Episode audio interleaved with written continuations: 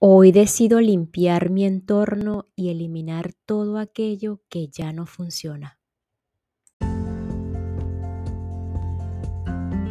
Hola, hola, quien te saluda Carla Berríos en KB en Unión Live, un podcast creado a partir de un propósito vital en donde encontrarás diversas herramientas para ayudarnos juntos en este camino de sanación y así recordar el verdadero ser.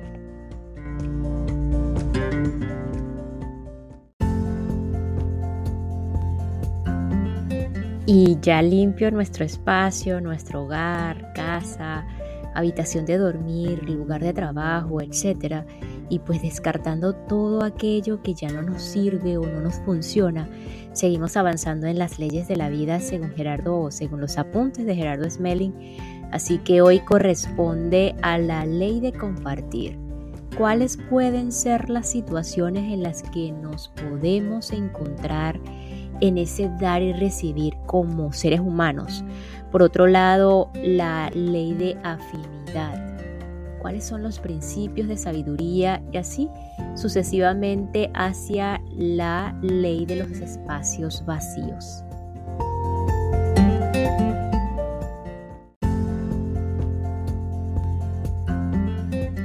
La ley de compartir. La información apropiada permite resolver la totalidad de los problemas humanos. Gestionémosla como un servicio de amor. La gestión de la información universal es jerárquica, es decir, siempre fluye en un solo sentido, desde los niveles que tienen más información hacia los que tienen menos puesto que nadie puede dar lo que no tiene o enseñar lo que no sabe.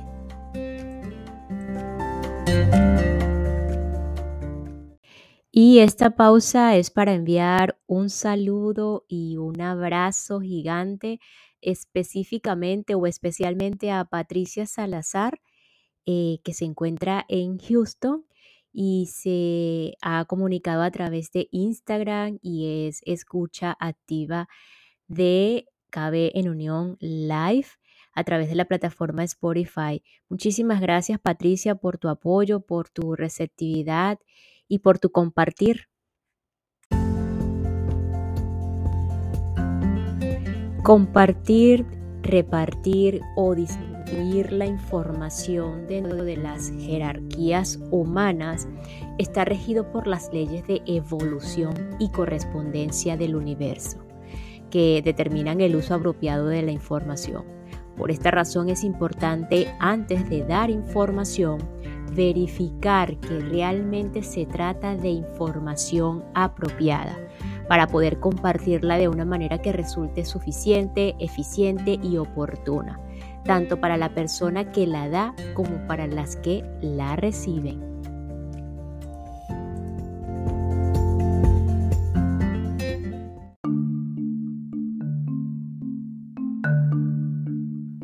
A la hora de compartir, dar y recibir información, las personas pueden encontrarse en, en alguna de estas cuatro situaciones.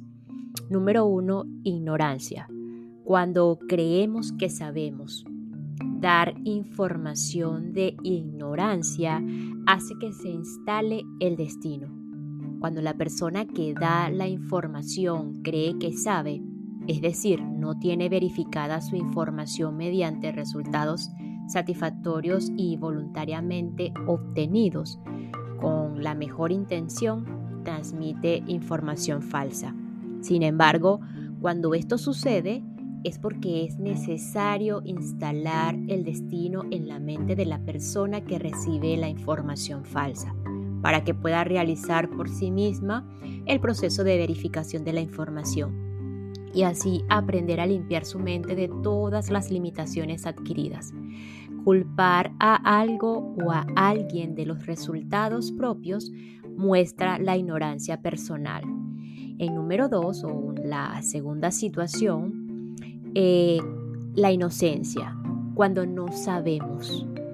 En el momento en que una persona reconoce que no sabe, se da cuenta de su inocencia y se dispone a aprender lo que le falta para obtener resultados más satisfactorios interna y externamente, sin bregar contra la vida ni culpar a nadie ni a nada por los errores que pueda cometer durante su aprendizaje. Reconocer la inocencia es el primer paso en el desarrollo espiritual de la persona. Los resultados involuntarios externos o internos muestran la inocencia mental. La tercera situación es la sabiduría, cuando sabemos. Dar información de sabiduría es un servicio de amor. Cuando una persona realmente sabe, verifica que sus resultados internos y externos son voluntarios y totalmente satisfactorios. No hay nada que pueda servir mejor a una persona que recibir una información que la ayuda a resolver sus problemas para siempre y pueda finalmente llegar a ser totalmente feliz, a tener paz invulnerable y a mantener una capacidad de servicio incondicional. Todas Todas estas virtudes le permiten acceder a excelentes relaciones, salud perfecta, recursos abundantes y a la capacidad de disfrutar intensamente todo lo que haga en el lugar donde se encuentre. Enseñar lo que se sabe facilita el desarrollo de la propia misión. Y la cuarta situación es que podemos dar información inoportuna por alguno de estos tres motivos, por omisión, por exceso o bien porque no nos fue solicitada. Cuando una persona no solicita ni acepta la información que se le ofrece, es porque aún no es para ella el momento oportuno para recibirla. Será necesario esperar hasta que se cumpla la ley de la saturación. También es importante si nuestro receptor acepta la información que esta sea suficiente y que sea entendible y lógica para la persona, es decir, que no sea excesiva o excesiva. Se reconoce el momento oportuno de dar información cuando las personas solicitan o aceptan la información que se les ofrece, es decir, cuando alguien nos da permiso para aconsejarle.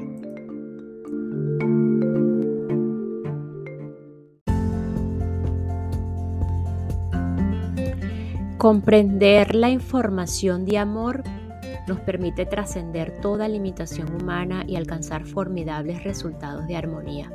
Es muy importante tomar en cuenta que la aplicación de la información como acción, ya sea para la enseñanza o para la creación de bienes, productos o servicios, siempre está regida por la ley de la compensación.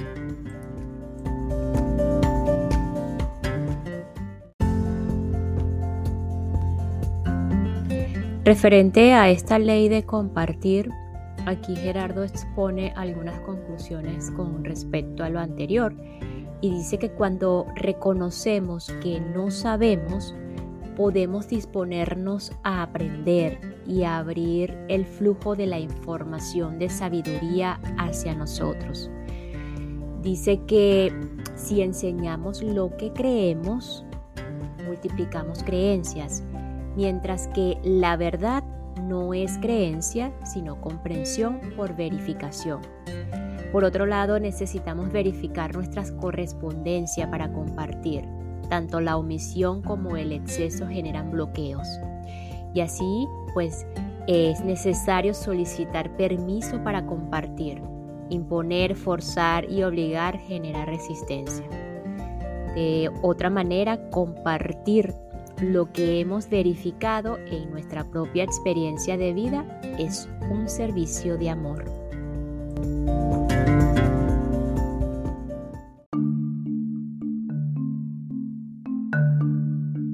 Finalmente con la ley de compartir, aquí vamos a atizar nuevamente desde el punto de vista mental como eh, la evaluación de los resultados, cómo podemos eh, evaluar los resultados.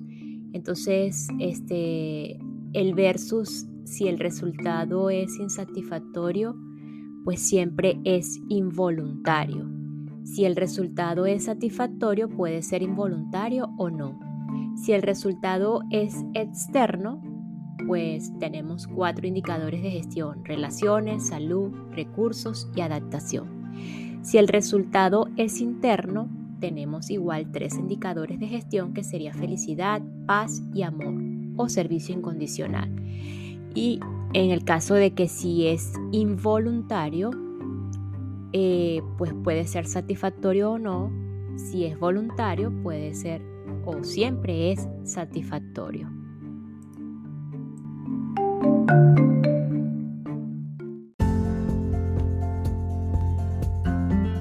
Ley de afinidad. Todos los seres afines tienden a reunirse en el mismo lugar. La condición mental personal crea una afinidad que atrae lo similar del mundo externo.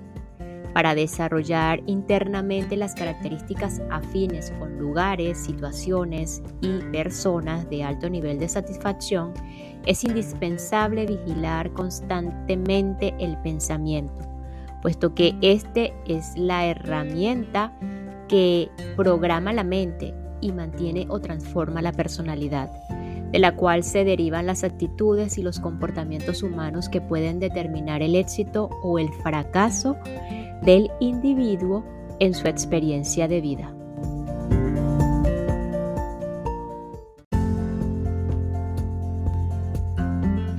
El arte del atractivo personal es una característica interior del individuo que no tiene nada que ver con el concepto de belleza, sino con su desarrollo espiritual. Por eso es posible asegurar que todas las personas, sin excepción, pueden llegar a ser altamente atractivas si cultivan sus virtudes interiores. Estas se desarrollan utilizando las técnicas del pensamiento de sabiduría, dirigiéndolo de una forma voluntaria y sostenida y comprendiendo los principios de las leyes del universo y de la vida para poder usar información de sabiduría. ¿Será esta información la que permita limpiar la mente de las limitaciones adquiridas, aprendiendo en cambio a llenarla con los principios de confiabilidad, el compromiso, la lealtad y el servicio de amor? Lo mejor siempre se asocia con lo mejor. Todo lo que nutrimos en nuestro interior genera situaciones, personas y lugares afines con dicha energía.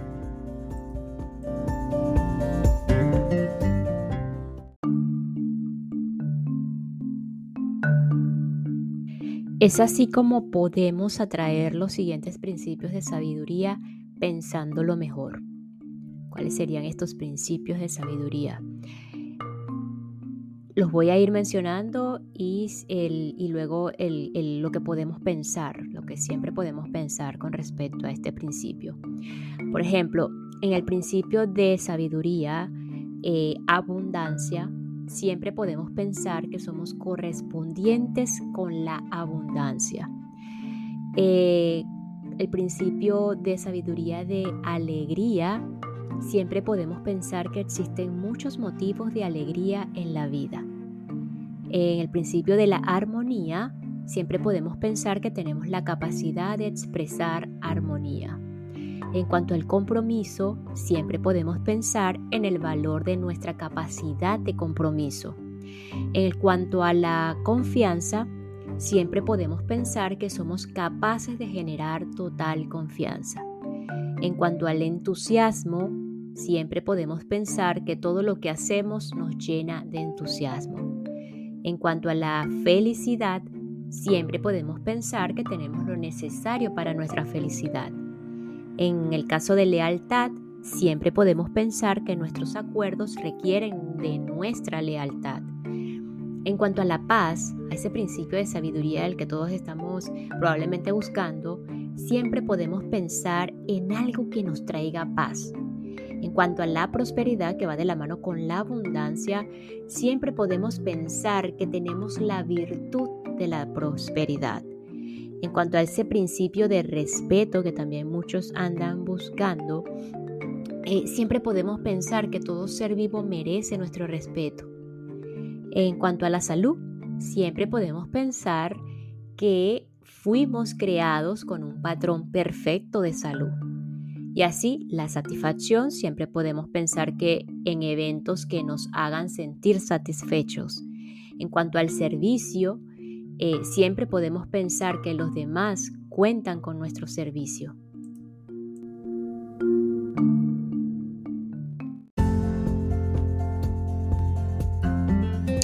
La ley de los espacios o de espacios vacíos. Todo espacio vacío tiende a llenarse con algo nuevo, por lo que todo lo que sale de nuestra vida o de nuestra mente será reemplazado por algo novedoso. Con excepción del absoluto, en el universo todo es reemplazable y nada es indispensable. Sin embargo, jamás existe un espacio vacío todo está siempre lleno de algo, aunque sea de inocencia. Por esta razón, cuando se retira algo de un lugar, en muy poco tiempo ese lugar estará otra vez lleno de algo nuevo que reemplazará lo anterior. Los elementos nuevos podrán ser iguales o similares a los previos o totalmente diferentes.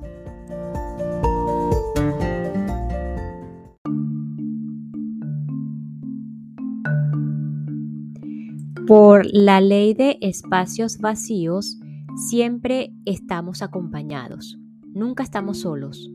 La sensación de soledad es únicamente una limitación mental, porque es imposible estar solos. Los apegos, las dependencias, la sensación de soledad o de abandono que experimentan muchas personas son el resultado de no reconocer ni aceptar la necesidad de manejar la ley de espacios vacíos.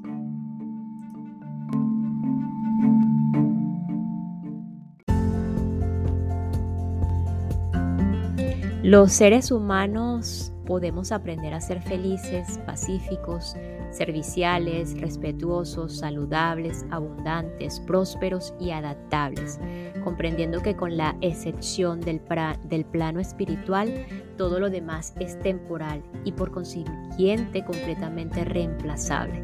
Además, podemos aprovechar esta característica para renovar totalmente nuestro sistema de vida y los elementos que diariamente utilizamos así como el cuerpo, el campo mental y la forma de relacionarnos con las personas y demás seres del universo, en el caso de que algunos de estos aspectos no fueran plenamente satisfactorios en la actualidad. Saquemos de la mente todo lo que no es satisfactorio para dejar espacio a lo nuevo. Al permitir que, las, que los pensamientos y actitudes del ego salgan de nuestra vida, abrimos espacio para que entre la energía de la sabiduría.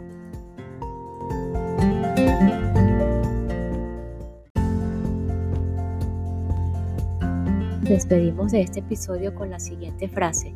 Cuando reconocemos que no sabemos, podemos disponernos a aprender y abrir el flujo de la información de sabiduría hacia nosotros mismos. Nos escuchamos en el próximo episodio para continuar con las leyes de la vida, según los apuntes de Gerardo Smelly y así optando por más herramientas, más información que luego cada uno de nosotros verificaremos de acuerdo a lo externo o lo interno, como ustedes quieran, en esos diferentes indicadores, desde nuestras relaciones con nuestro cuerpo, la salud, las relaciones con las personas, eh, en la adaptación al medio donde nos este, estamos actuando, así como ese, esos indicadores de paz, felicidad y amor. Gracias, gracias, gracias.